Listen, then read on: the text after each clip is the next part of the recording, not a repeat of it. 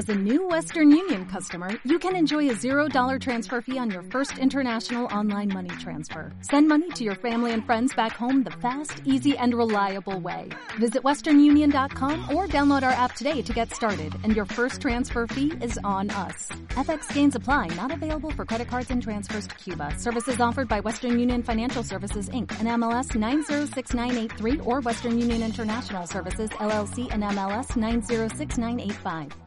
Skip to the bip, my darling. Oh, you look so pretty there. Keep on skipping and keep on bipping. Everybody just step in time.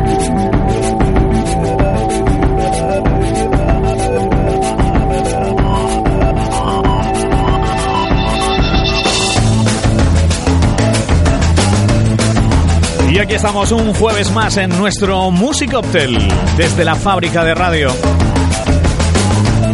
Y hoy no es un jueves cualquiera porque lo habíamos prometido, es un jueves muy especial porque tenemos a un gran invitado, un invitado de lujo.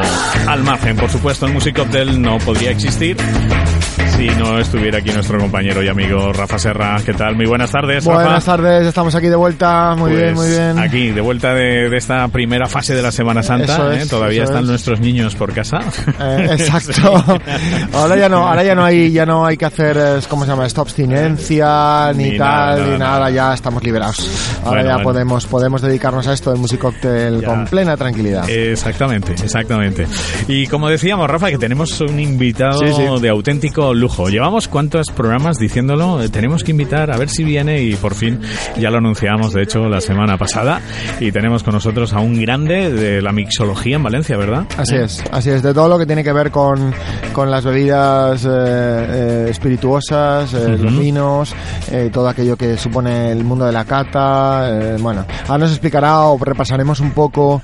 Yo sé que a veces esto, no sé, es un poco embarazoso, ¿no? El repasar Sí. estos, los títulos y los galardones y estas cosas, pero es que Sí, en este claro. caso yo creo que está más que Hombre, justificado. yo creo que también hay que contarlo. ¿no? Hay que contarlo, Sí, porque sí. tenemos aquí una figura de relumbrón de campanillas hoy en el programa y en la comunidad valenciana y en Valencia, eh, señor Pere Mercado. Buenas tardes. Muy buenas. buenas tardes. Pero ¿Qué tal? encantado de que estés aquí con nosotros. Igualmente, es un placer estar compartir la tarde con vosotros. Muy bien, pues Pere Mercado, que es un, un grande. Rafa, eh, si nos ponemos a revisar Bueno, pues decir, tremendo, ¿no? decir que este señor actualmente, actualmente, eh, señor joven que ocupa el puesto de director de desarrollo de Bodegas Vegamar. Ahora diréis, sí, ¿me suena sí, a mí Bodegas Vegamar? Pues sí, Sí, sí. Ahora nos contarán, eh, es un proyecto que estamos hablando eh, fuera de micro, es auténticamente eh, romántico, coqueto, eh, absolutamente peleón y que está llegando a un montón de sitios desde una estructura, vamos a decir, pequeña, pero que está teniendo un alcance tremendo. gracias, entre, entre otras muchas personas, a la figura de Pere, que está empujando como, vamos, eh, muchísimo, ¿no? Ahora nos lo contará. Muchísimo, Pero bueno, sobre todo en este las espirituosas ¿eh? Exactamente, y, y muchas más cosas que tiene Vegamar. Bueno, ahora nos ahora, Ahora nos nos contará, puede ahora Repasamos claro, un poquito todo. Bueno, decir que este señor es nariz de oro. Fue nariz de oro. O sea, es el, eh, Ahí no es nada. el título eh, oficial que en España, en este país, distingue al mejor catador eh, eh, de vino, ¿no? Eh, ¿puedo, Sí. puedo decirlo así, ¿no? Sí, hace, hace algunos años y, y, bueno, he colaborado también durante muchos años con la organización y luego hemos formado también como otra faceta de, de- de mi vida, que la cual to- todavía mantengo un poquito por, por, Sí. por esto de que de, de vez en cuando sientes un poquito de, añoranza ¿no? por la formación y, y cuando tiras mucho del laboratorio y, y, bueno, y del campo y de, y de cosas, eh, al final necesitas estar con, con gente y, inhibirte de, de- de- de otras cosas, de otros campos Sí. y centrarte pues en las experiencias de, de cada uno y en las vivencias de cada uno, ¿no? Que siempre es, es, es chulo y es como, como realmente me, me inicié yo en este, en este campo también. Eh, fundas la Asociación Española, perdón, de la Comunidad Valenciana de Sumiliers. Eres sumilier, digamos, eh, lo tienes en, en, la- en las venas. eh, eh, y bueno, y además, eh, repasando tu biografía, que fuiste campeón de España de coctelería. Hace Sí. unos pocos Aquí, que, años, ¿no? hemos- No- aquí que hemos tenido tantos, pero... O sea, sí, sí, bueno, sí. habéis tenido los mejores, Sí, ¿eh? bueno, Sí, bueno. sí, sin contarme a mí, ¿eh? Porque, claro, eh, es o que sea, tú ya lo fuiste. Hablar de, de Héctor Talens o, o, o de, o O de Iván... Sergio o- Santamaría, o o de Sergio, esta mañana con, con, Sergio, o de Hilario, o alguno de estos, estamos hablando de... exacto, pues estamos hablando de actualmente de... Y Vanessa, también, también estuve hace poco con ella. Eh, pues este es hablar de, de, lo más de lo más. Yo fue, fueron mis primeros pinitos, fue cuando, cuando me inicié en el mundo de la hostelería en, en, en, Monte Picayo y fue pues, como... En Monte Picayo, el mítico, el, antiguo, el, antiguo, el, de, el, de, Puzol. Y, y bueno, y fue pues en mis inicios con 18 añitos eh, como ayudante de bar. Ahora ya estos van de barman, esto van mucho más en serio. y fue en Pamplona y fue mi arranque. Luego a partir de ahí me pasé a, a, los vinos y, y, de ahí un poco, luego digamos que has vuelto otra vez a las bebidas espirituosas, ¿no? Porque durante mucho tiempo estuviste con el tema del vino, ya digo, eh, en, perdón, Nariz de Oro, mejor sumilier de la Comunidad Valenciana en el año 2001, ¿es así? Sí. Sí.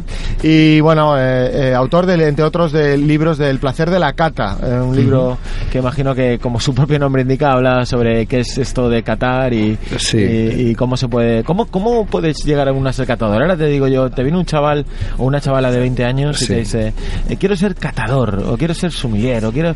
¿Esto qué se hace, no? Es, hay, hay mucha gente que, que opina que es que, que, el catador nace, no, no se hace, y esto es, es, es, falso, es completamente falso. Esto se entrena, que sí. Esto se entrena. Como casi todo. Es como casi todo en la vida. Esto se entrena, o sea, a salvo que tú tengas una deficiencia física, pues, pues eso, que no tengas nariz o que no sepas, no detectes algún sabor, o, o sea, cualquier deficiencia física que eh, te produciría un impedimento, pero eh, si estás normal, o sea, no, no, no tienes ninguna tara, por decirlo de alguna forma, esto, esto se entrena y son conocimientos y entrenamiento a diario y, y luego Em, es, es una forma de, de, moldear el, disco duro, ¿no? La parte occipital del cerebro, eh, rellenándola con, con, con, recuerdos. Claro, con memoria, de memoria olfativa, gustativa. Correcto, va todo unido. y esto va unido a los recuerdos, a esta tarde, al olor que, que yo detecto aquí ahora mismo, con vosotros en la furgoneta. y aprender los sabores, porque si yo te digo, sabe a jengibre, pues habré tenido que probar el jengibre. y, lo que, y, lo que, nos pasa, ¿no? que siempre de esto, es verdad, yo voy a las catas y, y cuando te van diciendo todos los sabores, dices, es verdad, es verdad, es verdad, pero, pero el que no te vengan en ese momento, ¿verdad? Que también es algo, ¿no? Eh, claro. Tienes que despertar ahí, ¿no? Esos instintos. Claro, luego, luego pensar también que eh, eh, te especializas un poco más en, en, según las, las costumbres o, culinarias o gustativas tuyas, ¿no? Hay, tengo compañeros que, que tienen una nariz súper delicada y cualquier aroma sutil lo detectan enseguida. Luego otros eh, estamos más entrenados o más por la labor de, de, de aromas como más abruptos, más bruscos, más, no sé, a mí me gustan más los vinos con más carácter y, y, y, en cambio ahora con los destilados, ¿no? Me ha cambiado el chip y, he tirado por otro camino. Sí, también dejé de fumar hace unos años y, sí, fíjate, esto, sí, sí, sí, y esto me ha hecho evolucionar bastante la nariz también. Yo, yo, siempre tenía oído, perdón, que, que los fumadores estaban prácticamente, lo que tú decías, inhabilitados para ser eh, sumilieres o catadores y luego es verdad que en la historia esta de la nariz de oro eh, ha habido muchos galardonados y galardonadas eh, este fumadores entonces, eh, bueno. Como Manoli, eh, ¿no? Por ejemplo. Por ejemplo. el caso, que, que aparte. Campeona del mundo de cata de puros. Pues de puros y al mismo tiempo también campeona del campeona, Muy bien, con lo cual. Es humillar, claro. Muy bien. Sí. Pues es, entrenamiento y, y, y, al final cuando, cuando fumas, pues percibes otra serie de aromas que, que, que, bueno, que, con el entrenamiento, digo yo, con la costumbre del tabaco, pues, pues lo sacas bien. Los delicados no, los delicados te cuestan mucho. Te cuesta más, porque es verdad que hay una, un componente de merma, ¿no? De capacidad. Sí, sí, sí, totalmente. Esto hasta que no dejas de fumar no lo, no lo detectas. Tú cuando fumas, que de todas formas, tampoco eres, nunca llegas a ser un fumador empedernido, porque no puedes. O sea, tú no puedes oler a tabaco. Igual que no llevas colonia nunca, pues tampoco puedes oler a tabaco. Eso es verdad. Y, y dos horas antes de catar no debes de fumar. Y, o sea, no, no acabas y sales y fumas y vuelves. No, no, no. Tabaco mal, colonia mal. ¿eh? Sí, la colonia, la colonia es un enemigo, ¿no? También. La igual no, la de verano igual no, porque es fresquita y, igual que te la pones cuando sales por la puerta ya no huele, pero sí perfumes y esencias, esto está totalmente prohibido, es, es, así. Bueno, pero digamos que llevas 20 años o más siendo formador de formadores y dedicado en cuerpo y alma a esto de la, de la cata y todo lo que tiene que ver con, la, con el desarrollo, eh, eh, de producto, porque bueno, digamos hay una hay un momento en el que sales de lo que es un sommelier, que es esa persona que trabaja generalmente para pues o, bien para una bodega o bien trabaja para un restaurante o para un negocio y recomienda a los consumidores un, un, vino eh, concretamente, a, llega un momento que das un poco un salto cualitativo y dices, bueno, voy a empezar a trabajar en el desarrollo de, diseño, de, diseño el diseño, la creación de, cuando digo producto, digo, pues eso, un vino o una bebida destilada, ¿no? ¿En qué momento se produce eso y cuándo? Porque claro, ahora Vegamar es lo de ahora, pero anteriormente tuviste algún tipo de experiencia? Anteriormente tuve algún conato. De hecho, eh, eh, eh, elaboré un vino juntamente con, o conjuntamente con, con, con Diego Fernández Pons, que es, bueno, es uno de los grandes enólogos también de la comunidad valenciana y hace la cerveza a altura de vuelo y bueno, lo conoceréis también de, oídas y, eh, las aves de paso en cuanto a vinos, o sea, es uno de los, de los mejores. Pues hice, hice un vino con él eh, por un proyecto que me entró a mí desde Estados Unidos, desde, concretamente desde Nueva York y bueno, lo hizo él en Fontanares con, y yo colaboré con él y, luego lo vendimos todo allí. Eh, luego también he hecho un conato de, de intento de hacer cerveza con algunos amigos también. Eh, pero vamos, cosas así tan estructuradas como ahora a lo grande, no. O sea, había hecho algunas cositas. Colaborar sí que he colaborado con, con muchas casas. Con todo el mundo, ¿no? Con todo el mundo. Con bodegas, con casas de... ¿Te has movido, perdona, eh, por Comunidad Valenciana? Entiendo que no, que por toda España, ¿no? No, por toda España. Por toda España, Rioja, Incluso también has dado algún salto, ¿no? También. Sí, estuve trabajando también en... Bueno, he estado en las Islas Baleares una temporada en, el, en el sur de Francia también un poquito. Y, bueno, y lo que sí que he hecho es eso, colaborar. Toda mi vida he estado colaborando con, con alguien, siempre he sido una persona inquieta. Y además de restaurante, formación, porque la formación si no trabajas como que no, o sea, se lo de ser profesor, si luego no tocas la sala... No es tan creíble, ¿no? No, es, tal cual, es el verídico. Hay que hacer horas, ¿no? Y manos, ¿no? Sí, claro, claro, músicos, claro, claro tienes que practicar y la, la, psicología que te da te da la sala, que te da el cliente, los libros no te la dan, esto es... Es verdad, ¿cuántas veces lo hemos dicho, no? El factor de psicólogos que tienen los bartenders, los buenos bartenders, ¿no? Claro. Y es verdad porque tenéis que empaparos también de los gustos que quiere el cliente para luego poder diseñar que realmente.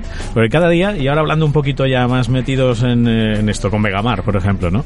Que es verdad, ¿no? El, cliente tiene un peso muy específico a la hora de diseñar hoy en día los productos y las bodegas, en ese caso, están haciendo mucho caso a eso, ¿no? Sí, bueno, el cliente, más que el cliente, las tendencias. Pensad que, que, es, lo mismo, al final las tendencias dependen de los clientes. Claro. Eh, eh, pero luego el, el, inicio es, o la raíz es, es de, es de los profesionales, o sea, entre nosotros y, principalmente los críticos, tanto gastronómicos como, como, como, de vinos o de lo que sean, son, son los que los que algunos inculcan sus propias tendencias eh, pues por medio de, de pues eso de anuncios de, de, guías eh, de, pues, de, revistas especializadas ¿no? Y, y, bueno los clientes las leen eh, luego lo piden en el restaurante. Esto con el paso del tiempo eh, eh, genera un seguimiento de cada vez de más gente y al final produce tendencia. O sea, tendencia, es decir, que a lo mejor el producto que tú hoy por hoy estás elaborando, de aquí cinco años, tiene que tener o debe de tener cierta transformación porque, porque no tiene la venta que tiene en el mercado, porque eh, el concepto este ha quedado un poco atrás. Es un poco... Está vivo, está sí, está vivo. Está claro, aquí también hay una doble lectura de las cosas. ¿Qué es antes o la gallina? ¿Es antes la tendencia del que, que está en la calle y que vosotros eh, que vais a ferias y que asistís dices, uy, se va a llevar la ginebra rosa, Dios mío. Sí. ¿Vale? Entonces, qué miedo. miedo, y entonces de repente llegáis, llegas tú y le dices a tu jefe, oye, venga, Mar, hay que hacer una ginebra rosa. No, sino que a lo mejor eso es un proceso muy previo que estáis detectando determinadas corrientes de mercado que tienen que ver con el, bueno, una, una, que esto es muy pendular, ¿eh? el tema de una vida un poco más dulce, tal, no sé qué, lo que sea. Es decir, ¿cuál, ¿qué va antes, no? La gente, vosotros, Va, es, va un poco, o sea, me atrevería a decir un poco todo, porque yo, yo por ejemplo, pues nunca me he movido por tendencias, o sea, nunca. Sí que es cierto que, que, que, bueno, que pues cuando yo inicié hace algunos años ya, pues eh, lo que, eh, por ejemplo, en el mundo de los vinos, eh, bueno, en el mundo de, de- de los destilados eh, o espirituosos, eh, en aquella época, evidentemente, además de la ginebra, el brandy, por ejemplo, el brandy era una vida que, que nos, eh, si, si en aquella época nos quejábamos que no se bebía, imaginaos ahora, ¿sabes? Sí, que, que han caído sí. las ventas un 300%. Entonces, eh, se bebía brandy, se bebía whisky, se bebía ron, pero los licores tenían mu- mucho poder, pero los grandes licores, no, no los licores de ahora de frutas, de estos que no llevan fruta, ¿vale? Los licores, pues Calisay, licor 43, eh, o sea, el, el, eh, en, en Gran Manier, o sea, en esta línea, ¿no? Eh, to- todo esto pasa, los vinos en aquella época eran, eran Riojas. Era, Sota Sí, Caballo y Rey. sí, eran Riojas. Luego de la Rioja pasamos a Ribera, del Duero, Mm. eh, que eh, son vinos también con maderita, pero, pero, pero con fruta más madura, menos ácidos. Luego pasamos al Priorato, vinos, conforme salieron, vinos abruptos, vinos que van a durar 40, 50 años. No hay histórico, ¿quién se atreve a, a asegurar esto? Claro. Y pasamos a vinos que, que, que los se podían cortar con cuchillo y te podías subir por la pared y decías, bueno, yo, yo no compro un vino para tenerlo 20 años en mi casa y si me atropella un autobús o por no decir si me da un infarto, luego que se lo va a ver, ¿en, en- en mi futuro yerno? No. O sea, si compramos vinos, pues dentro de lo que cabe, pues pa- para un consumo pues eh, cercano, ¿vale? Ya no vinos hechos hechos, pero sí que desde que lo compres te lo puedas beber.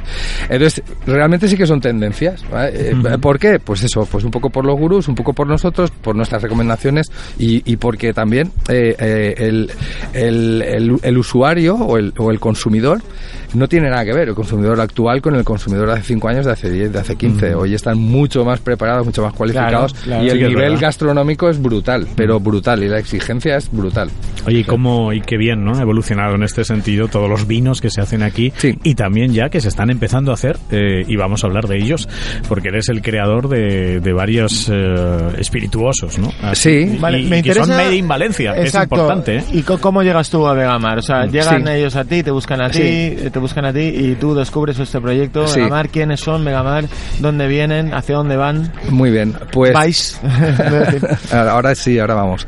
Eh, pues bueno, yo, yo después de mucho tiempo colaborando y, y, o sea, y desarrollando proyectos, pero no, no para mí o, o, o dentro de equipos para, para, para otras bodegas y, y, y pa- y- y para otras destilerías, eh, eh, en un momento dado, hace tres años y algo, eh, eh, Vegamar contacta con, conmigo porque piensa eh, en un momento dado en, en- en desarrollar un- una nueva línea de, de- de producto. O sea, ellos, eh, ellos tenían, ahora tenemos, eh, tenemos vinos tranquilos, blancos, rosados y tintos, tenemos vinos espumosos, los elaboramos en Requena en V, eh, que tenemos parte de la sociedad es nuestra, y luego los vinos tranquilos pues en, en, en calles. En Caldes, sí. Entonces piensan en, en- en ampliar un poco más la, la gama de producto Vegamar y piensan en, en- destilados.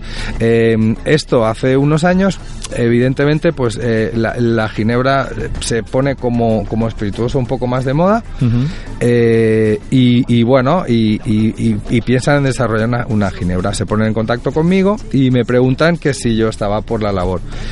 Total, que les dije que, que sí, porque era un proyecto que yo hacía tiempo que, que lo, lo, lo había pensado y que y de, hecho lo inicié en su día para otra empresa, pero lo dejé en, en stand-by y, y bueno, y, y me hacía mucha ilusión. Y, y bueno, y inicialmente empecé con, les dije que sí, empecé a trabajar con, con el proyecto, combinando con formación y con mis otras cosas, con las otras colaboraciones.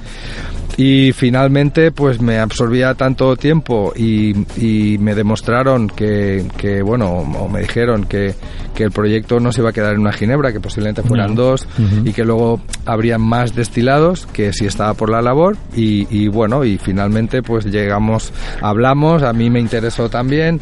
Yo se lo propuse también, les dije, bueno, pues yo encantado, en vez de estar dando bandazos ahora para aquí y Sí. para allá, Sí, aunque sí. me siento un poquito por primera vez en mi vida, Sí. eh, pues no, no pasa nada. Y, y bueno, y, y entré a la empresa y la idea fue esta, fue pues eso, responsable de desarrollo de nuevos productos, concretamente Muy bien. en, Esta que te nos has traído además aquí al estudio, eh, Gin City, Valencia.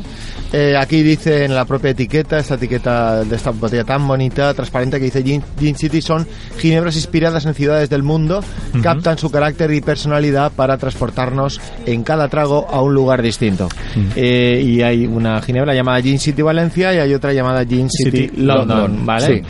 Vamos a ver, esto es eh, London Gin, ¿esto qué tipo de ginebra es? Sí, son las dos London Dry Gin, es decir, eh, es ginebras secas que sin, sin azúcar y con 30 y bueno, con, tienen 40 grados de alcohol, es decir, por encima de 38 y pues, pero bueno, del estilo London Dry Gin, es decir, que no tienen azúcares añadidos ni azúcares residuales. Ni Son- colores extraños. ni colores extraños. Hemos hablado de tendencias. Aunque ellos han incorporado eh, una, Sí, una historia sí. muy bonita eh, Sí. en las botellas. Y es que por ahora- la noche dan son una gozada. Por la noche te Eh, que pueden- eso- ¿A quién se le ocurre eso? Esa, Pu- esa historia. Porque Pues yo es- hago lo de es- dentro. Es mágica. sí, sí.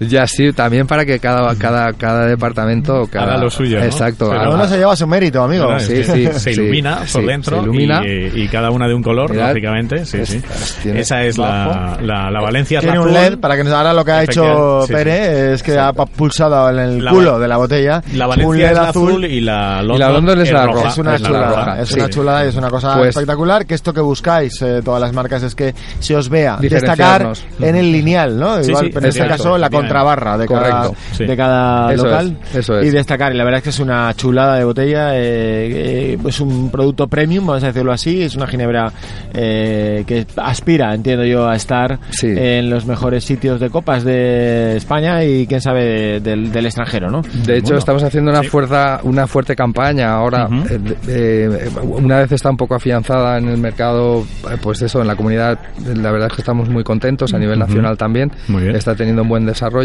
Y bueno, ahora empezamos a ferias internacionales, a intentar introducirla en otros países también, en China, en, en- en Dinamarca, en países, de- Ujú. países del este. Muy bien. Y la verdad es que este es- está siendo, o sea, está teniendo muy buena aceptación. Son, son, son dos ginebras pues, completamente diferentes. Son las dos premium. Eh, la- esta Valencia tiene seis destilaciones.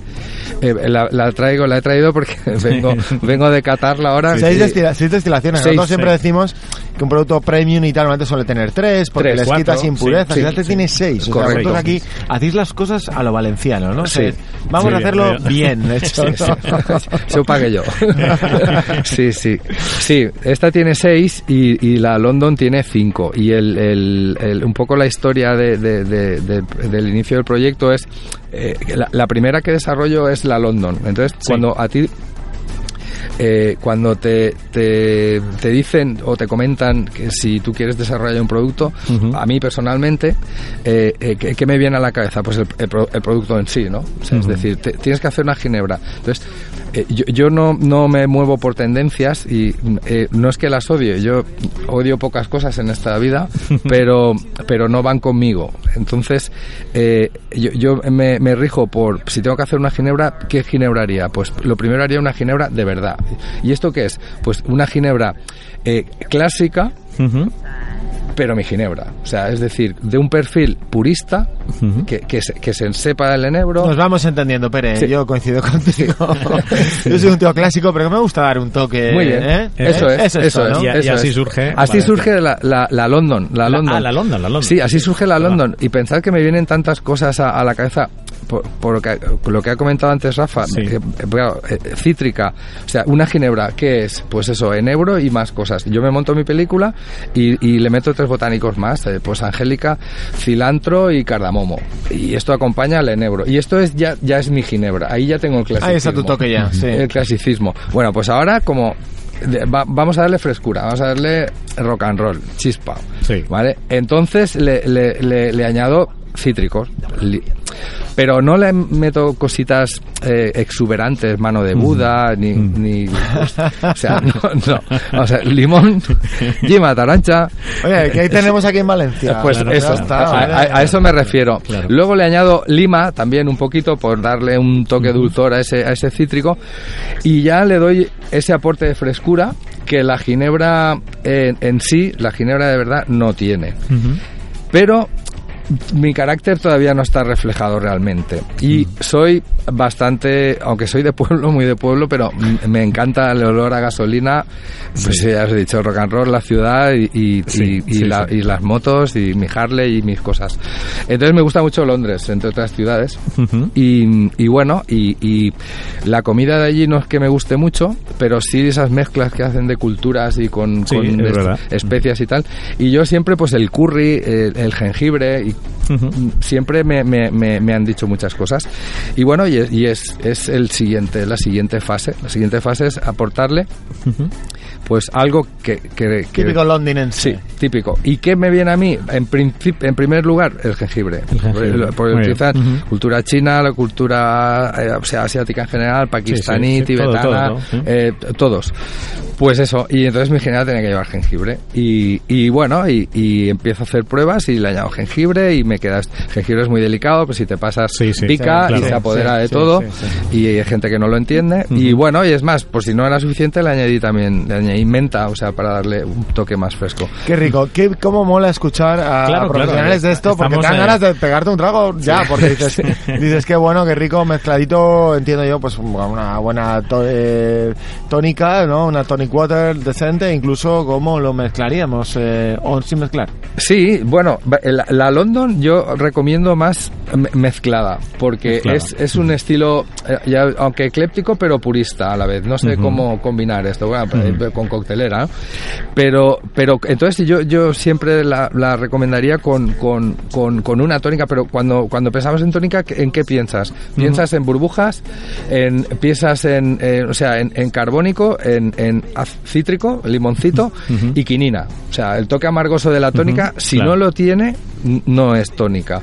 Y si tiene un toque final dulzón, tampoco es tónica. La tónica es seca, cítrica Totalmente de y acuerdo amarga. Y amarga. Totalmente. Estos inventos últimamente que hay por ahí. Sí, por eso. 18 referencias de colores muy raros que saben a cosas Sí. que no acabo de entender No. y que pretenden quitarle el protagonismo a la tónica de toda la vida de Dios. Sí, y a, y a la ginebra y a la Y a la mezcla ginebra, en sí. efectivamente, O sea que claro. si luego luego le, le pegas la vuelta y dices, pues vamos a hacer una macedonia de frutas, pues entonces sí, le puedes poner le puedes poner la, la tónica de, de yuzu y, y, y la- y fresas y, y mango y, lo- y todo lo que tú quieras. Y si se vende, pues me parece estupendo, me parece genial también. Pero- Vamos a ver, Gin City es una ginebra excelente para gente que sabe lo que quiere, gente clásica pero con un punto moderno y personal, ¿no? Sí, esa es la London. La London, y ahora vamos a la de Y Valencia. luego la Valencia, la A ver, Valencia a ver. fue- es mucho más conflictiva. Porque, ver, a ver. porque, claro, yo en principio era para hacer una ginebra, luego un ron, luego un whisky, luego lo que se terciara. Pero claro, yo cuando, cuando hago la London, claro, digo... quedaste ahí con sí, ganas de- me quedo y digo, buah, ¿y esto? Y claro, y, y entonces, claro, yo dije, jolines, qué, qué, qué, qué fácil. Qué fácil. Yo, ahora quiero otra cosa que refleje eh, el carácter de mi tierra, ¿no? De Valencia y de donde vivo. Pero no lo típico. O, o, o los cítricos, o sea, la, la frescura de la, la playa y la toalla, no. O, o, o todo especiado, ¿no? Eh, eh, eh, tomillo, romero, no sé qué, o sea, tampoco. Entonces, eh, que- quería buscar cosas más complejas. eh, eh, entonces, la base es la misma. Digo, bueno, pues me, me- me hago mi ginebra, que es igual, la misma base. ¿no? Ujú. Eh, enebro, cardamomo, cilantro y angélica. Y, y- y ahora eh, pienso, a ver, eh, mi tierra, ¿qué es? Eh, Pues cultura, ¿no? Cultura mediterránea. ¿Y mediterráneo qué? Pues romanos, egipcios, griegos, fenicios, cartagenes, no sé, Sí, todas sí. estas culturas que han aportado. Pues han aportado especias, han aportado elaboraciones, eh, métodos de conservación, eh, con, con diferentes eh, componentes o condimentos. Pues entonces me tiro a los nuestros, ¿no? A, a lo que ya he dicho, a las plantas aromáticas. Vale, pero tengo que buscar un equilibrio entre los cítricos, mi base de ginebra, las plantas aromáticas y algo no más mediterráneo, pero sí mediterráneo, pero que no se encuentre en bebidas. Yo qué sé, eh, pues eso, eh, el níspero, la, la la algarroba, eh, las, las aceitunas del Sí, olivo, sí. la almendra. Entonces busco árboles muy mediterráneos que los puedes encontrar o, o aquí, o en Francia, en el sureste de Francia, o en Italia, o en Grecia, o en Turquía, en Egipto, en Israel, donde vayas. Y, y bueno, y empiezo a hacer pruebas con todas estas cosas. Y, y, y bueno, y entonces ya me viene a la Valencia. Entonces la divido en. en- ment- todo esto es mentalmente, que Ujú, luego se pasa claro. a la realidad. Ese paso ya es más difícil. Sí, luego la conjunción igual, tú vas mezclando, vas oliendo y, y vas haciéndote una idea de lo que quieres, siempre y cuando, evidentemente, no destaque excesivamente nada para buscar esa, esa conjunción y el equilibrio perfecto, bajo tu punto de vista. ¿eh? Luego, Ujú. esto es como todo. Es un producto que lo he hecho yo y habrá gente que le guste más y gente que le guste menos y gente que opinará una cosa y gente que opinará otra. Hay para todo y me parece muy bien. Entonces, eso busco los cuatro conceptos y empiezo a ensamblar. Y finalmente me quedo pues con, con, con la almendra por precisamente por la bodega porque estamos en calles. Es zona de, de viña, olivos y, y almendra y almendra marcona. Y bueno y digo bueno pues voy a hacer algo con la almendra y, y, y luego el, el moscatel que siempre pues eso Claro. eh, yo el moscatel me encanta somos tierra de moscatel de grandes moscateles Sí, muy señor. grandes moscateles Sí.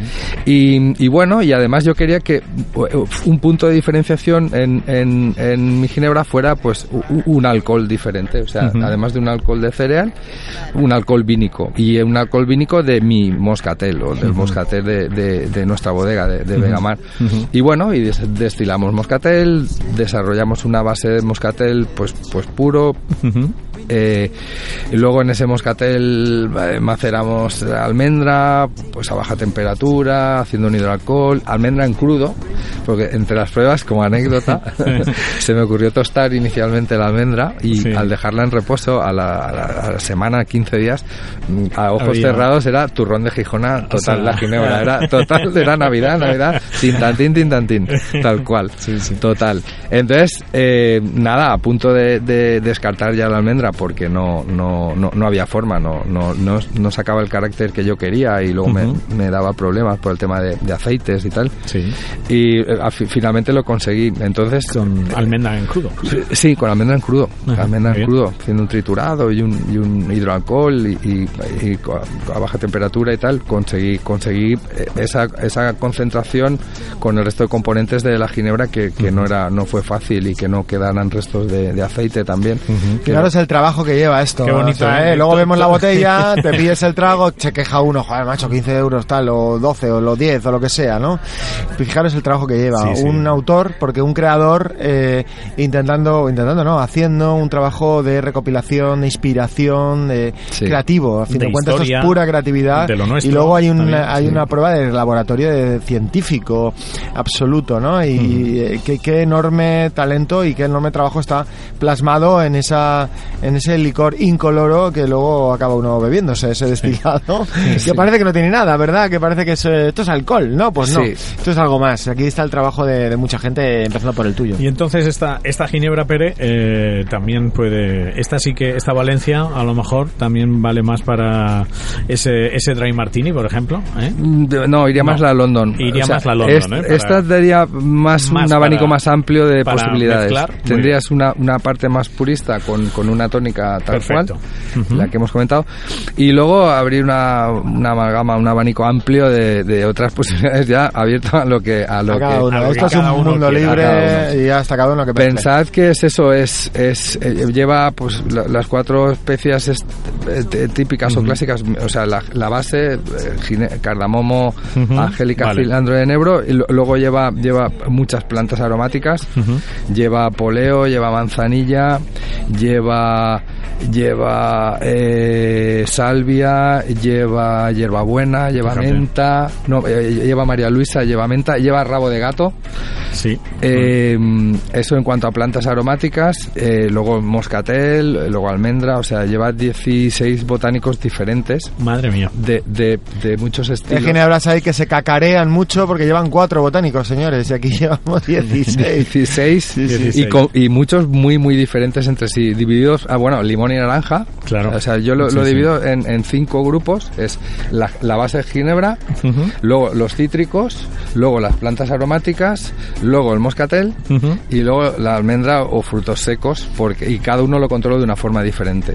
Oye, Pérez, ¿somos tierra de destiladores? Aparte, porque, bueno, decimos tierra de vinos, ya sabemos que lo somos. Sí. eh, hay otras regiones que, evidentemente, tienen más fama que nosotros, merecidísima por otro lado, pero aquí hay. eh, eh, está están empezando, a ver empezando- eh, Sí, bodeguitas que están sacando cosas muy interesantes. Ahora quiero acordarme de Nodus, por ejemplo, ¿no? Sí, sé que sí, es competencia, sí, pero sí. bueno, eh, no, oye. no, no es competencia porque de- eh, valenciana, valenciana somos nosotros, ellos lo hacen en, en Granada, o sea que la, mar- la marca fíjate. es valenciana, Sí, es verdad. pero pero pero bueno, realmente la ginebra se hace en, en, en Granada. Ujú. Pero es verdad que aquí tenemos una riqueza, siempre hablamos sí en este tenemos. programa de, bueno, estamos hablando de moscateles, pues también de Sí. Aquí una riqueza absoluta a la hora de... No, y destilerías tenemos, de- somos... de- eh, sí, sí. A, a- a- a todo esto, yo, yo os he dicho antes, os he comentado que yo soy de Puzol y, y, y bueno, y, y, y que no sé si tendrá algo que ver, yo imagino que sí, que te- tendrá mu- mucho que ver o bastante que ver. Eh, yo yo, yo desde, desde que nací, desde pequeñito, mi vecino, el de arriba, Manolo Burchasot, era el encargado de las destilerías Pla en. Puzol. Sí, sí, sí. Vale, O sea, era Sí, sí, sí. el encargado. O sea, él y el dueño, Pepe Pla, hacían las fórmulas. eh, él se encargaba de, de- de desarrollar los destilados, los licores y todo, porque en esa Ujú. época se hacía de todo a granel. De hecho, él luego repartía en furgoneta por todos los sitios a garrafas de, de Ujú. 25 y 50 litros. Y yo me acuerdo, tengo recuerdos eh, con su hijo pequeño, con Pedro, eran Manolo, Pedro y Mari Carmen, pues con Pedro, que era de mi edad y éramos amigos, los sábados, que no teníamos cole, por la mañana nos íbamos a pegar precintas de Hacienda a, A las, las- botellas. a las botellas. Y nos daban 20 duros y con eso por la tarde... Esto hoy en día no se puede comentar, ¿eh? Esto- Niños eh, manipulando alcohol, tal. No, no, no. en aquella época. Y con eso luego nos podíamos ir al cine y comprar papas. Y, o sea, eran otras épocas. Eran otros tiempos. Y otros, sí, sí. eran otros tiempos, otra época. Y, y que es verdad. a, a todo había- esto viene a que yo jugaba Ujú. en, en, en la destilería. Claro. ¿vale? Pues ya, ya tenemos de dónde te viene a ti. De y, casta le y viene y galgo. el olor lo tengo lo, lo Claro, lo tengo tienes ahí. lo Ah, tengo sí Metido lo, ahí lo tengo dentro, metido claro. en aquella época estaba pues tenis ferry ríos Que siguen estando, Siguen ¿eh? Ojo, estando, ya siguen ojo, ¿eh? siguen Anís estando. Tenis y- Muy bien, y muy Destilería bien. Ferris que tiene un- Muy bien. una trayectoria importante. Con- Por eso digo yo que, bueno, se habla mucho, ¿verdad? Oye, de los orujos en Galicia y todo esto, pero cuidado, que la Sí. comunidad valenciana es muy rica en, Sí, y en pensar que ¿eh? en todas partes, en todos los lugares donde, donde se elabora vino, eh, se elaboran derivados del vino. Así es. Pensar- Y en todas las zonas eh, cercanas a la costa, o todas las zonas portuarias, siempre ha salido el vino por los puertos. No Siempre, nos equivoquemos. sí, sí, sí. Siempre. Con lo cual, el vino bueno salía en barcos, el vino no bueno se quedaba y se hacía vermouth, se le añadía azúcar y plantas aromáticas porque se había echado a perder y, lo, y se hacía un Y buen vermouth. y se arreglaba, y si sí. ya no se arreglaba así, se destilaba y se hacía alcohol. El 80 al 90%, y eso no lo sabe mucha gente, de la bebida de importación que tomamos, de marcas de importación, le hace JB, no sé, Valentine's o Mm. Habana Club, viene en grandes cubas, ¿verdad? Porque no viene embotellado. Bueno, a veces viene embotellado, es cierto, pero viene al Muy puerto poco. de Valencia. Sí. El puerto de Valencia es una gran entrada y es verdad que eh, tradicionalmente siempre ha sido así, desde los Sí. fenicios, ¿no? Sí. Sí, la, sí, hora, la manera es. de llevar líquido de un lado a otro era el puerto y nosotros en ese sentido pues somos un enclave Sí, privilegiado. sí. Muy- con lo cual sí que somos tierra de, de- de vino y de derivados de, de vino. Muy bien. Eh, Bermúdez, lo que pasa que yo me- de toda mi vida me acuerdo, bueno, y hay diferentes locales que hay pues por, por la zona del Cabañal, ¿no? Pues, Sí, eh, sí, sí, ahí. es montaña, guerra... Ahora que, ahora que están de moda, sí. Sí, que están muy muy de moda y, y bueno, y, y- y destilados, ya os digo, exactamente, exactamente Porque oye, vamos a ver, estamos hablando de las ginebras, pero es que eh, Hay más cosas. Vegamar tenéis Boca Claro. and Waterfall, que es un ron eh, que tengo aquí escrito, no lo he probado, lo tengo que probar, de, sí que estilo de la República Dominicana, es un ron de estilo agrícola, ¿no? Sí, Eh, sí, sí. que no lleva, mela- o sea, que no está hecho a, a través de la melaza, ¿verdad? Eh, que Guarapo, es como se hacen, de guarapo, como se hacen otros rones, este no, Sí. es un ron de una categoría importante también. ¿Qué, Sí. qué nos puedes decir de este Boca and Waterfall? Pues este igual, este nos entra por el puerto de Valencia y viene desde el Caribe. Pues lo, lo, elaboramos allí, lo hago allí y, y bueno, es, es, igual, ya están las ginebras, ah, cambias el chip y, y, y bueno, y, vamos a un ron. Ahora, ¿ahora qué haríamos? Pues un ron. Creo que lo ideal es un ron. Vale, igual, y como hemos hecho dos ginebras, haríamos aquí un ron normal y uno eh, eh, premium, pero bueno, te centras primero en uno. Entonces, idea, ¿tú qué ron harías? Pere, ¿tú, tú qué, o sea, ¿qué, qué, qué ron te beberías tú? Pues, pues, pues eso, sin ser marciano, o sea, sin ser excesivamente extraño. Y, y también evitar un poco, pues, las modas. Entonces, ¿a mí qué me gusta? Pues a mí me gusta, el, brandy me encanta, em, el, por ejemplo, el bourbon no, eh, pero el whisky sí. Entonces, eh, si yo se hiciera un ron, los, los rones de estilo hispano, que son los rones principalmente elaborados en un 95% de melaza, son rones con un final dulzón, muy, muy agradable, que le gusta a todo el mundo, y luego para el mojito van súper bien. Luego se paga, todo esto se paga. el azúcar residual se paga luego. sí, es, es mal, compañero o mala compañía. Entonces yo, no, esto no lo quiero. O sea, yo, yo quiero un ron eh, eh, o sea, con carácter hispano, es decir, que me recuerde a Jerez, o sea, las barricas vale. de Jerez, pero de un estilo francés, es decir, eh, no, no como el estilo inglés, que es un, tiene un final seco y tajante. Entonces, sí, podría decirse una mezcla entre el estilo francés, que o sea, es especiado, pero con un final afrutado, y no como el inglés que es un es especial pero con un final seco. Entonces, una mezcla de hispano y, y, y, estos dos. Pero no, no de los tres, sino de entre, entre, entre inglés y francés y luego esto conjuntado con hispano. Y bueno, y, y me voy y, cato muchos rones y compro partidas de rones y voy mezclando las partidas de rones y eso sí, eh, necesario que ningún tipo de ron que esté elaborado con, con melaza. Con melaza. todo guarapo 100%. Vale. Y bueno, guarapo, para que sepáis, cuando meten la caña de azúcar y la trituran, no ese jugo que sale, eso es el guarapo, ¿verdad? Sí, correcto. El jugo es el guarapo, que es el zumo, ni más ni menos, que el zumo no contiene casi azúcar. Claro. El azúcar está eh, viene después en la caña, en, la caña, en los restos de caña. Y eso del resto de caña se tritura, se remoja con agua se deja reposar, luego se calienta para extracción, para la extracción del azúcar de los restos de la caña. Una vez está caliente y se extrae, se, se, se separa el líquido, se prensa la caña, se acaba de separar todo, todo el líquido posible de los restos de caña y al líquido que obtenemos de, de, este prensado eh, lo, que se hace es calentarlo, se calienta hasta producir una masa viscosa que es eh, de, por otro lado donde sale también la panela o el, o el azúcar de o sea perdón sí, la panela, vale y, y, bueno y el azúcar de caña etc etc. Y, y, ya está. Y luego esto pues se, fermenta con levaduras y tal y luego se destila. Proceso de destilación ya más habitual. Y bueno y proyectos eh, futuros. Hay más cosas hay más cosas. Eh, tienes por ahí en la manga cuéntanos. Sí. Bueno si se puede contar eh sí sí, se puede se puede se pueden contar ya se, pueden se pueden contar lo, dijo un pajarito, como vienen siempre, aquí, pues, siempre, estos Lo que pasa es que es eso, tiene también su proceso y su tiempo. Claro. Eh, que estas cosas. a todo esto, eh, yo cuento con la gran ventaja de tener muchos amigos y por suerte llevarme muy bien con, e, con ellos o con la gran mayoría, bueno, son amigos, son amigos. Sí. Y entonces, em, además de, dar formación, entonces, eh, con, con, mucho cariño, siempre me he aprovechado de ellos, con cariño.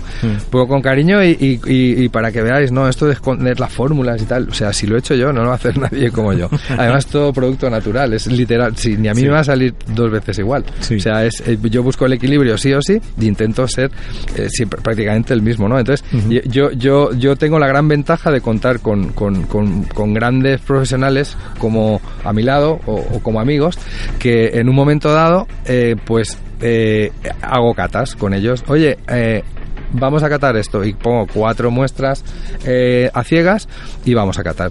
Y esto muchas veces en los cursos de formación igual, pues si das destilados, pues, pues entre otros, pues meto los míos. Y esto lo hago desde, desde el inicio, durante el desarrollo y hasta el final. O sea, a mí no me acompleja nada meter mi ginebra con, con seis y que se catalogue. O sea, no tengo, no me da ningún miedo ni nada por el estilo. O sea, cada uno que opine lo que tenga que opinar y es, es lo que hay.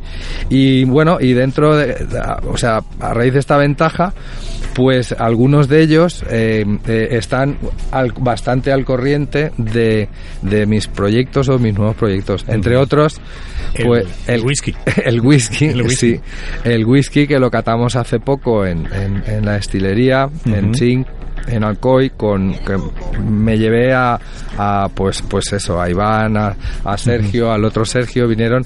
Los Vanessa no vino Héctor tampoco pero los demás estaban todos más algunos más que, que, estaban por allí también. Entonces eh, lo cataron y luego lo hemos seguido lo hemos seguido catando. Y sí el nuevo proyecto es, es, es un whisky que estoy elaborando en Escocia. Igual en, em, he estado buscando buscando cositas interesantes y lo mismo un single malt que sería lo, idóneo lo que lo que me gustaría. Eh, eh, en principio em, no he querido hacerlo porque hay que hacer hay que hacerlo allí y embotellarlo allí y hacer todo el proceso allí. Entonces eh, no es que no pudiera sino que por el tema de marketing y de la botella y la etiqueta hay y aquellos que son más cerrados igual que en la destilería aquí en sí no tenemos ningún tipo de problema y, nos ponen, nos cambian las estrellas, o sea, se invierte lo que se tenga que invertir y ya está. Eh, allí son un poquito más, más reacios y, bueno, y entonces un single, de, momento y hasta que no esté todo el perfil también del tema de marketing acabado, no quiero entrar en el proyecto, aunque ya estoy dentro también, pero entonces la, la, idea es un, un blend con una media aproximadamente entre 7 pues eso, 7, 8 años, 9 años. Un 12 no quería tampoco. Eh, y, envejecido en barrica de roble, Exacto. Envejecido en barrica de roble, principalmente de, bourbon, roble, roble americano. Em, y, luego es eh, con una base importante de malta, como si fuera un single, pero con un toque eh, de, de, whisky de grano, con un toque más, más suave, más, más ligero. No sé, la idea es un whisky de carácter eh, scotch, o sea, escocés, y que se vea reflejada pues las notas metálicas del subsuelo de granito, eh, ese 5% de turba del suelo característico del sur de las Highlands, las, las, las Islay ese, ese toque ahumado y, carbón vegetal, pero justito, porque también entiendo que hay gente que no le gusta. Hay gente que no le gusta esto. Por eso, entonces a mí me encanta, pero no es mi producto. Hay que pensar en la gente. Sí, hay que, sí, sí, hay que pienso en mí, pero como, o sea, cuando tienes eh, pues esta capacidad en lo que le gustaría a todos, sin pasar por las modas. Hay que pensar que aquí hasta hace nada mezclamos todo con Coca-Cola, amigos. Sí, Entonces, bueno, pues hay que pensar que ahora se está empezando, que por cierto yo creo que es la tendencia que viene ya inmediata, es al whisky premium y eso es una volver cosa a, que, whisky. yo, probablemente sustituya, no lo sé, pero probablemente sustituya al gin tonic como, como trago, como combinado, como el whisky premium. ¿eh? Estamos hablando de otra categoría, de otra otra familia, otra otra historia. ¿no? Vuelven los destilados puros otra vez. Yo pienso que el ron eh, nunca ha llegado a destacar excesivamente, pero sí, cuando el, final de los habanos, pues eh, los habanos, el ron, el brandy, pero cuando aquello cayó, sea, yo, yo pienso que desde que desde que entró la prohibición de fumar en, en, los locales de restauración, eh, la, bueno, evidentemente la, la, copa sin, sin un habano, pues es, es, es como, como ir a los toros y no fumarte un buen puro, o sea, el que el que es eh, taurino, ¿no? Es cierto, es cierto. Eh, entonces, eh, esto no lo digo ni para bien ni para mal, evidentemente ha hecho más daño que otra cosa, pero bueno, yo no, no lo digo por nada, es lo que hay y, ya sabes, hay que nos regimos a rajatabla y ya está, pero sí que sí que luego se distorsionaron un poquito las bebidas, por eso pues los rones con, con Coca-Cola, con por rebajar, ¿no? Por una sensación que te quite que te quite la otra, ¿no? Si lo mezclo con pues ya no me hace falta el, el, puro o el cigarro, ¿no? Entonces, eh, eh, creo que la tendencia, eh, hemos acostumbrado a nuestros paladares a, a, a, no, a no fumar eh, o, Sí. o- o a no combinar el, el whisky con el puro o el ron con el puro o a saber combinarlo en, en función de, de- de la situación que nos encontremos, ¿no? No siempre. Antes cuando me tomaba un ron o un brandy o un whisky tenía que fumar siempre sí o sí. Ahora no. Ahora Están cambiando los hábitos y eso se va notando en las nuevas generaciones, Sí. en nosotros mismos. Y como ha dicho, y también en ese sentido, apreciar mejor todo ese trabajo, ¿no? Y ese- esa elaboración y que la gente pues vuelva a lo puro. Claro, eh, volvemos, sentido. Volvemos a la pureza. Exactamente, a Yo- la pureza. Y eso es lo que estoy buscando ahora en- con el con el Con ron. el whisky. Con- perdón, con el whisky whisky, también. sí, el whisky busco un whisky, pues eso, de perfil eh, eh, scotch, como os he dicho, ¿no? Con de, del, del sur de las de las Highland con esos toques pues de- del mar cercanos que está isla ahí al lado. Y pero luego no es suficiente porque de estos hay muchos y luego este es- tampoco es mi carácter. Y si a mí me gustan con humo pero lleva tan muy poquito humo. Y, y, y entonces eh, eh, he estado eh, muy interesado últimamente y desarrollando bastante eh, o analizando bastante los, los whiskies nipones Ujú. y estoy aluci- Bueno, sabéis- alucinando Que sabéis que siempre están en el ranking de los mejores whiskies Sí, del sí, mundo. sí, lo, lo hemos co- Sí, sí, Rafa sí, lo ha comentado, es verdad, es verdad. Pues por ahí van un poco los tiros. Sí. O sea, eh, pues eso cómo se hace, pues pues no lo sé, es lo que estoy intentando. Entonces busco, estoy intentando buscar un blend eh, de unos 7, 8 años de, de reserva o, o- o de envejecimiento que tenga el carácter eh, scotch con esa malta y, y esas notas del sur y esas eh, notas ahí tan pelín yodadas Ujú.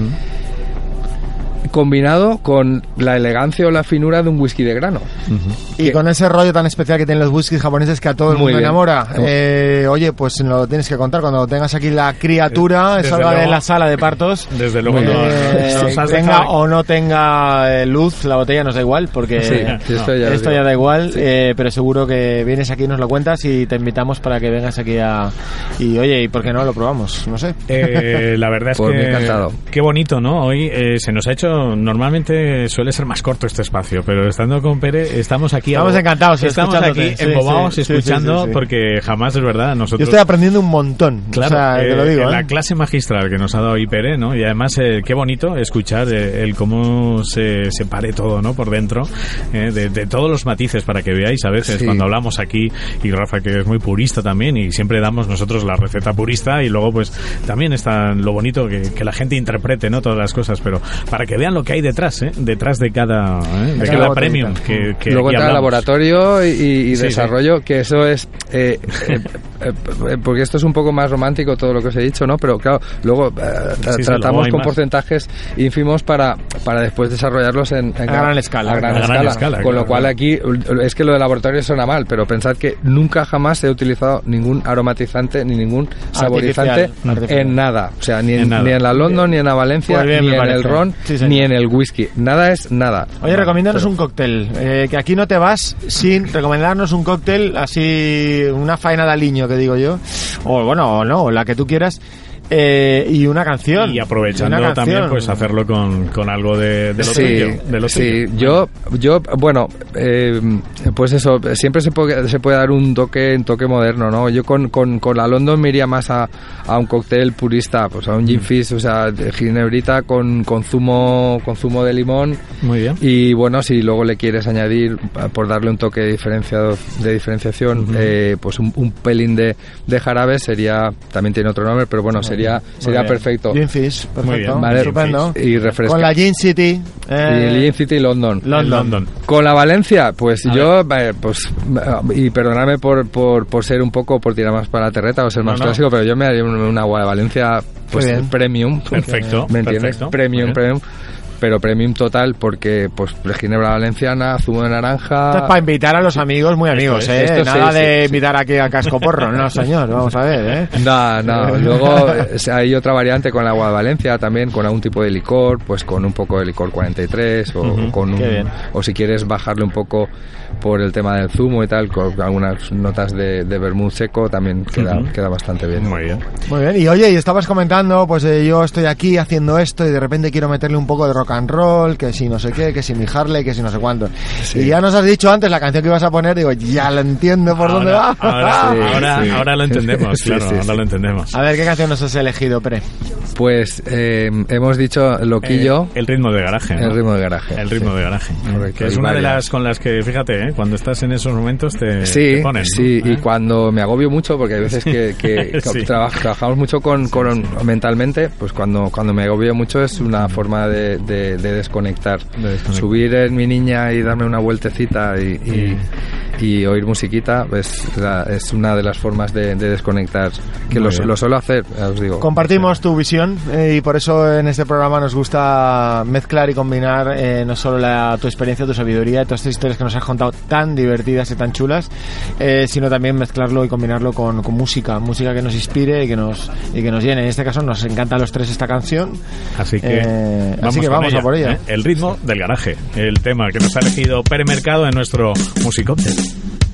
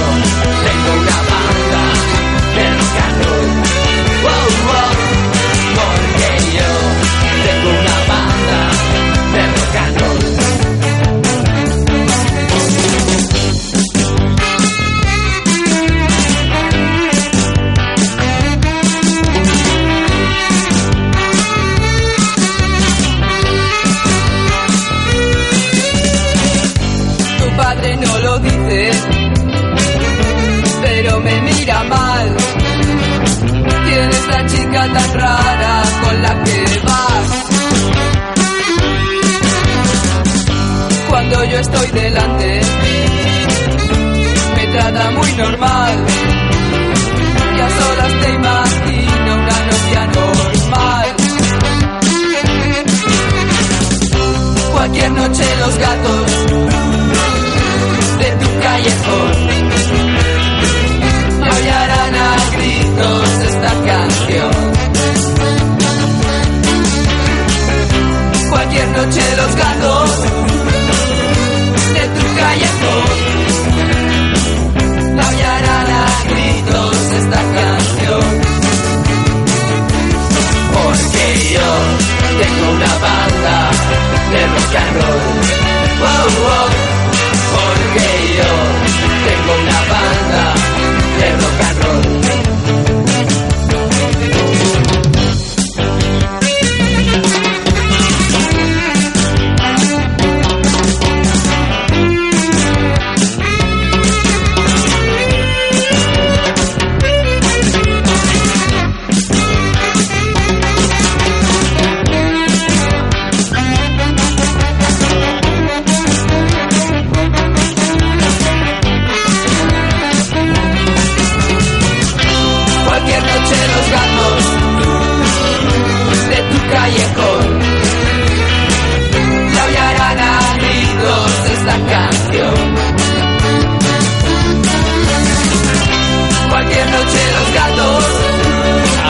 Está ese, el ritmo del garaje.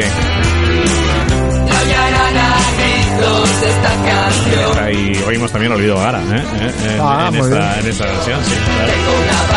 Sí, señor, Alaska.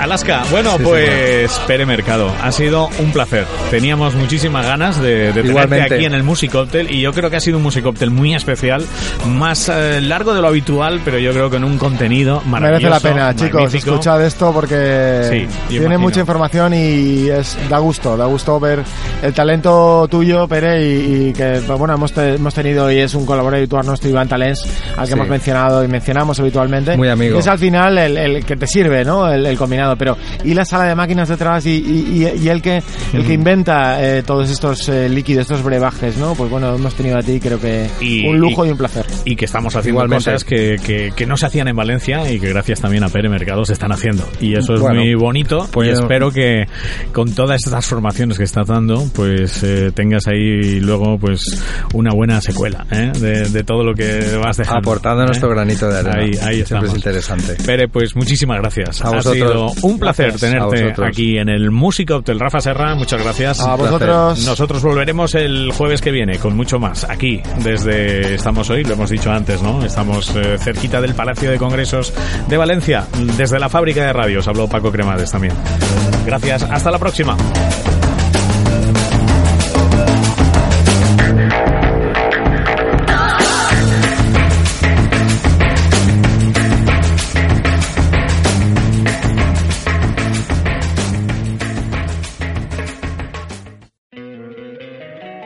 Encantaría tener 100 dólares extra en tu bolsillo? Haz que un experto bilingüe de TurboTax declare tus impuestos para el 31 de marzo y obtén 100 dólares de vuelta al instante. Porque no importa cuáles hayan sido tus logros del año pasado, TurboTax hace que cuenten. Obtén 100 dólares de vuelta y tus impuestos con 100% de precisión. Solo con Intuit TurboTax. Debes declarar para el 31 de marzo. Crédito solo aplicable al costo de la presentación federal con TurboTax Full Service. Oferta sujeta a cambios o cancelación en cualquier momento.